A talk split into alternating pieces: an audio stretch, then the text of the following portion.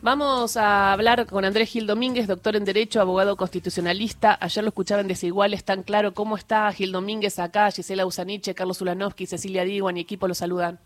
Buen día, ¿cómo están ustedes? Buen día. Lo escuchábamos ayer respecto a cómo explicaba de alguna manera este, esta idea de privatizar los medios públicos, eh, privatizar IPF, entregar también aerolíneas, ¿no? Este sería otro esquema, según dice eh, Javier Milei, pero no se termina de entender bien cómo, cómo lo haría. Respecto a esto, ¿qué le pareció? cuando eh, surgió esta, esta idea y se reconfirmó que privatizarían los medios públicos. Bueno, la, decisión de privatizar o concesionar es una decisión de naturaleza política. Se puede hacer o no se puede hacer según una decisión política. No hay ningún impedimento constitucional, pero para que esto pueda proceder tiene que intervenir el Congreso y a través de la sanción de una ley habilitar este proceso.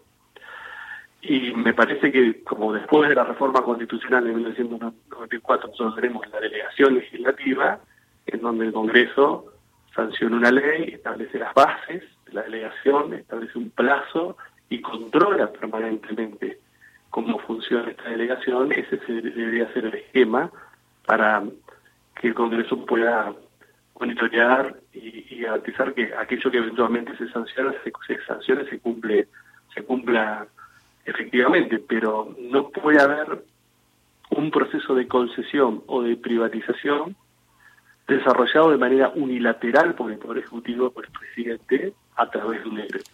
Tiene eh, que intervenir el Congreso. Eh, sí o sí, porque escuchemos, a, le invito a escuchar a Bullrich, que ayer también hablaba y reconfirmaba la idea de los medios, y creo que se confunde también las leyes. A ver. Hoy en el mundo, ¿cuántas agencias de noticias hay? Muy pocas. ¿Y cuánta gente tienen, eh? Hay muy pocas. Muy pocas. ¿Y cuánta gente tienen esas agencias de noticias? ¿30, 40 personas?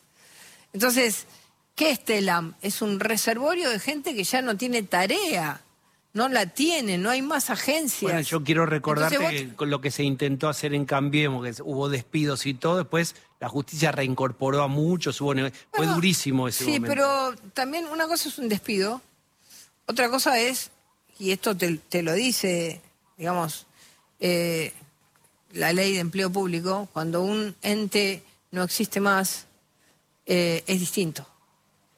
La idea es que no exista más. No, bueno, si un, no, no, yo no digo que sea la, idea, no, no conozco el proyecto, no conozco el proyecto, pero si un ente no existe más, eh, la gente, vos podés hacer, podés tomar algunas medidas, de llevar a, a, otro lado a la gente, podés tomar determinadas medidas. No sé lo que van a hacer porque lo leí, no no estoy, yo no, bueno, lo cierto es que no, no tenía mucha idea eh, eh, Gil Domínguez, pero hablaba de la ley de empleo público y le quería preguntar eh, cómo sería la, la, forma, porque por otro lado está RTA, que está dentro de la ley de servicio de comunicación audiovisual, por otro lado están los trabajadores que son empleados públicos, ¿no? Que no se los puede despedir así nomás, ¿no? y usted dice que tiene que sí o sí pasar por Congreso, pero hay una ley de DNU que se usó eh, para bastantes cosas y después, aunque terminó judicializada, terminó haciendo daño. Sí, primero que todo trabajador estatal tiene por imperio nuestra Constitución la protección de, la estabilidad propia del empleo público, con lo cual no puede ser despedido salvo con sumario administrativo, no es como un empleado empleado privado que puede ser despedido indemnizado con la justa indemnización. En segundo lugar, que lamentablemente nosotros tenemos una ley que regula los decretos de necesidad y urgencia, el trámite legislativo de decreto de necesidad y urgencia, el decreto de necesidad y urgencia en realidad es una apropiación que hace el presidente de forma especial de la potestad del Congreso que es legislar, pero esa ley que regula después el control que tiene que hacer posteriormente el Congreso establece que si una sola Cámara lo aprueba, se tiene por aprobado ese DNU, cuando en realidad eh, tendría que necesitar la aprobación de ambas cámaras, que es lo que requiere la Constitución para aprobar una ley. Y eso es inconstitucional, pero todos lo han utilizado. El problema todos, ¿no? Porque lo utilizó Cristina, lo utilizó Macri y lo utilizó Alberto cuando... Lo utilizó, lo utilizó, Cristina, lo utilizó Macri, lo utilizó Alberto. Sí. Entonces es un problema este cuando se sancionan leyes para una coyuntura y no se piensa en el futuro. Mm. Y hoy podría decir, pero si eso han hecho todos los anteriores. Claro. ¿Viste la ley que aplicaron todos los anteriores? Ahora, la única forma de frenar un DNU es o que ambas cámaras del Congreso lo rechacen, que para mí es inconstitucional, eh, o si no, que la justicia, a través de un caso que se presenta, lo, lo, rechace. Pero una vez que está en la justicia, ¿esto puede frenar todo o hay que esperar que dice la justicia y puede tardar depende si se obtiene una medida cautelar o no se obtiene una medida cautelar. Si se obtiene Claro, una medida depende. cautelar, si es posible. Si no, eh, se aplica. La gravedad de los decretos de necesidad de urgencia es una formulación muy ambigua, muy poco precisa, que fue incorporada en 1994. Es que un presidente, con acuerdos de ministros y representado por el jefe de gabinete, que todo lo designa él, lo puede echar, publica el, el, el el oficial y vale como una ley. Y sustituye por completo al Congreso y todo el procedimiento de formación y ejecución de las leyes que establece la Constitución en busca de consensos. Por eso hay una Cámara Origen, una Cámara Revisora, hay determinadas mayorías, se trabaja en comisión previa, hay debate en el Pleno. Todo eso se, se sustituye por la firma de un DNU publicado en el boletín oficial vigente a partir de ese día. Pero esto era problemático, no porque asume es problemático de hace años. Y la clase política argentina, que ha gobernado con distintos signos, nunca le preocupó esto. No, Bueno, re- hoy- recuerdo, que Macri usaba la Cámara de Senadores, que era propia, y que entonces sacaba un DNU y lo aprobaban por la Cámara de Senadores. La Cámara de Diputados. La Cámara de Diputados. Lo del fondo, por ejemplo, la deuda del fondo. Y Alberto utilizaba la Cámara de Senadores. Claro. Cada uno utilizó la Cámara que le era propia para lograr una sola aprobación y de esta manera. Pero claro, Alberto sacó muchos decretos de urgencia en pandemia, que ahí sí es la situación objetiva. Existió una situación objetiva de necesidad y urgencia. Claro. Cuando el Congreso estuvo mucho tiempo sin poder deliberar, porque la pandemia impedía que se reunieran físicamente hasta que se habilitó el sistema digital. Entonces, eso sí es una situación de extrema urgencia, objetiva, que impide seguir con los trámites previstos por la Constitución para la sanción de las leyes.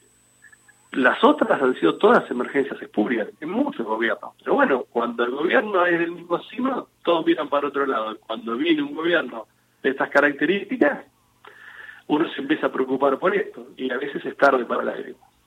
Eh, buen día, Gil Domínguez. Eh, lo escuchaba, usted decía que no hay impedimento constitucional eh, para un proyecto de privatización. Bueno, todos los que trabajamos en medios públicos estamos muy alertas en relación a los anuncios de privatización de ayer. Y lo que le pregunto es si, aun cuando no haya impedimento constitucional, si usted considera que es tan sencillo privatizar los medios públicos. No, ningún proceso. Primero hay que ver si van a privatizar o lo van a concesionar, porque son dos cuestiones distintas. La privatización implica la transferencia del dominio del Estado a un particular, por ejemplo, una empresa. Sí. Y la concesión es el permiso de autorización que da el Estado a un particular para que para que use, goce, usufructe de, de un determinado, por ejemplo, una empresa, un, un servicio como podría ser Y, a- la- y esa entonces, y, y es- y eso se da por determinados años. Claro. Pero digo, esa, esa ¿Y hay, y hay concesión... concesión privada? O sea, Eso. ¿hay, hay concesión en el Estado? O sea, que el Estado concesione. Bueno, ¿los aeropuertos no los concesionan? Sí, sí, hay, hay, hay muchos modelos de, co- de- de concesión.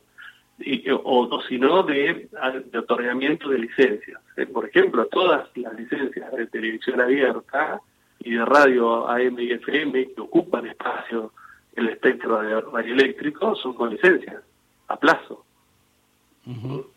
Está concesionado con una licencia, es una concesión de licencia a plazo. Entonces hay que ver, porque una cosa es privatizar, otra cosa es concesionar.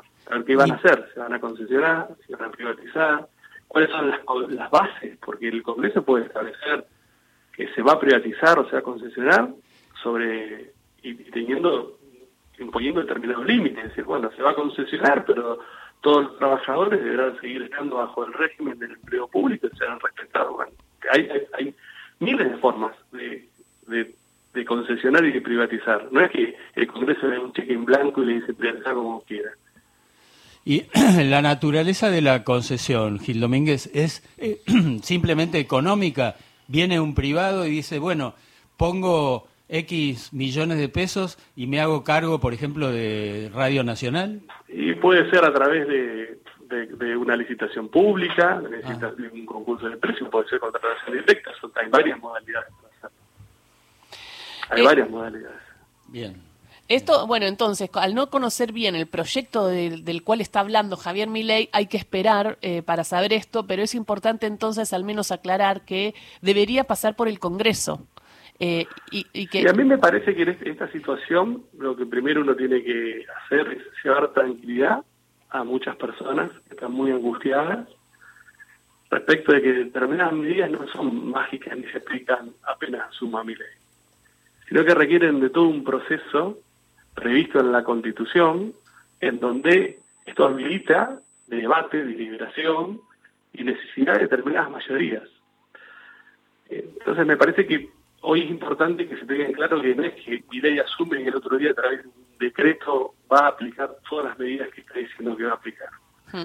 En un casi 90% de las medidas deben pasar por el Congreso, se debe sancionar una ley, hay que ver de qué materias se tratan, a veces la Constitución establece mayorías agravadas para ciertas materias, y si no las consigue no lo va a poder hacer.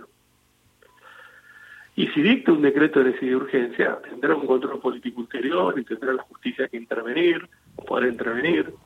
Entonces, me parece que eso es lo que tiene que quedar claro hoy como mensaje, que a partir de diciembre no es que en 24 horas se va a privatizar los medios públicos o IPF, sino que es un largo proceso democrático, deliberativo, en donde quienes ejerzan la oposición tendrán la posibilidad de expresar sus argumentos y tendrá que conseguir un determinado número que hoy en principio no lo tiene.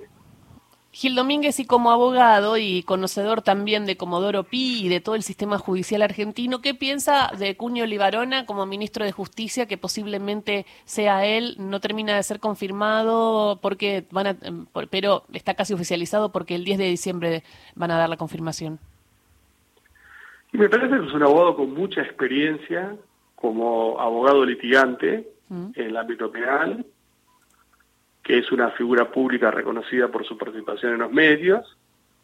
No se le conoce trabajos de análisis, elaboración de una propuesta de reforma integral del Poder Judicial. No ha tenido cargos de, gestión en esas áreas. Entonces, me parece que esos son los pros y los contras. Es un, abogado con muchos años de ejercicio de la profesión, con mucho vínculo con Comodoro Pi, pero con una incógnita sobre cuál es el esquema que tiene en su cabeza de cuál tiene que ser el poder el mejor poder judicial posible en un poder judicial que está en crisis. El poder judicial está en crisis. Es un poder judicial que funciona en modo, analógico cuando estamos en pleno siglo XXI. Entonces, desde ese punto de vista no, no conocemos cuál es su pensamiento. Y ese es el déficit con el que llega. El haber es, bueno, es abogado de muchos años de carrera de profesión, con, que es conocido públicamente y, y, que veremos cuáles son las medidas que adopta apenas asuma. Muchísimas gracias, Gil Domínguez, por esta charla con Radio Nacional. Vamos a volver a, la Constitución. Me parece que sus servicios van a ser requeridos eh, y su claridad ayer en Desiguales en la televisión pública y hoy acá en Radio Nacional, eh, porque hay algo de eso, ¿no? De, ver bien la Constitución para ver hasta dónde se pueden llegar con las reformas y hasta dónde no, eh, en perjuicio, ¿no? De, la y me, y me parece que, parafraseando al presidente electo, tenemos que tener claro que dentro de la Constitución todo, fuera de la Constitución nada. Pero él parafraseó Perón con eso, ¿no? Sí, pero dentro de la ley todo, claro. Hoy, hoy tenemos que parafrasear a lo que es nuestro modelo. Dentro de la Constitución, los tratados sobre derechos humanos, todo. Fuera de la Constitución y los tratados sobre derechos humanos, nada. Y si no, eh, estamos pendientes hasta la cumplir. Clarísimo, Gil Domínguez. Eh, le mando un beso grande. Gracias. Un gran abrazo. Chao, hasta luego. Andrés Gil Domínguez, doctor en Derecho, abogado constitucionalista. Clarísimo, ¿no?